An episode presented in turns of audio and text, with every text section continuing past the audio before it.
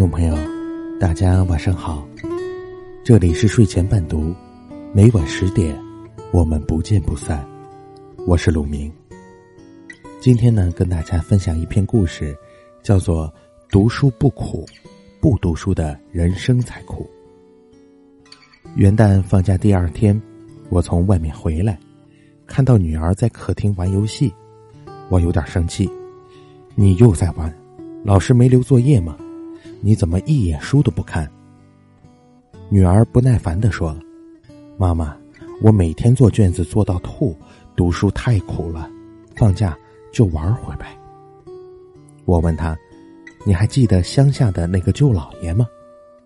女儿点点头。记得，不就是你经常帮助的那个舅老爷吗？是的，去年冬天，我给姥姥扫墓，正准备上车返回，看到一个人从对面走过来，四目相对，我们同时认出了彼此。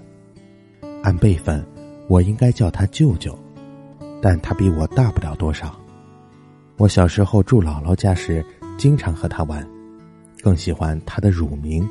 名字，名字热情的和我打招呼，指着不远处一栋房屋说：“那就是我家，都到门口了，一定进去坐坐。”盛情难却，我和老公跟着名字进了他家。房子是新盖的，可屋里除了几张床，几乎看不到一样像样的家具。我问：“这么好的房子，怎么不买家具呢？”名字不好意思的挠头，盖房子就借了不少钱。我媳妇儿身体不好，常年吃药，孩子又多，我一边种地一边打工，挣了钱赶紧还账。家里半年没买肉了，孩子们都馋得跟猫似的。回家路上，我和老公说：“名字家的日子太难了，有机会咱帮他申请点救济金吧。”春节前。我去一家相关机构问救济金的事儿，名字的条件够了，只是需要村镇市三级盖章的介绍信。我把名字写好信，从手机上发了过去，让他找地方打印出来去盖章。过了好几天，名字沮丧的打来了电话，说：“算了吧，一级级的盖章怕不行吧？”我不甘心，知道。他只是自卑和自馁，好在我还认识几个人，就辗转和他们镇里的工作人员通了电话，对方很客气，表示只要是实情，一定帮忙解决。在离春节放假还有两天的时候，名字终于拿着那封盖了好章的介绍信给我送来，我带着他到相关机构领钱，出来时，名字满脸感激的说。孩子们可以好好过个年了，多买点肉吃。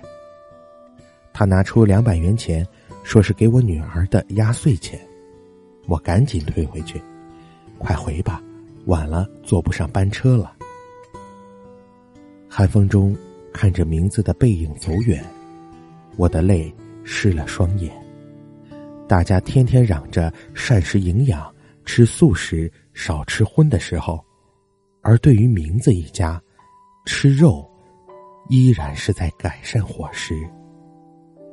前几天，我与好友谢小姐说起一些难以想象的贫穷，他说：“你没有经历过那种日子，自然很难理解。”秋天时，他奶奶老家的一位亲戚挑着两箱葡萄来卖，赤脚从家里走到城里，他非常震惊。竟然还有人因为穷舍不得买鞋穿。谢小姐说：“像他亲戚这样的人很多，日子都过得很苦。他们大多早早辍学，想早点出来挣钱，可是几乎一辈子都在底层挣扎。”我陷入沉思。好多人在痛斥高考的时候，我觉得高考其实还是很公平的。如果没有高考，不鼓励努力读书，贫困的农家孩子又凭什么完成命运逆袭？上周有位媒体的记者采访我，他对我很欣赏，我对他却是很敬仰。他是复旦大学的高材生，生于贫瘠的上个世纪七十年代的农村。他从小爱读书，说自己人生第一本称之为书的书，是从废品堆里发现的，从此爱上了读书。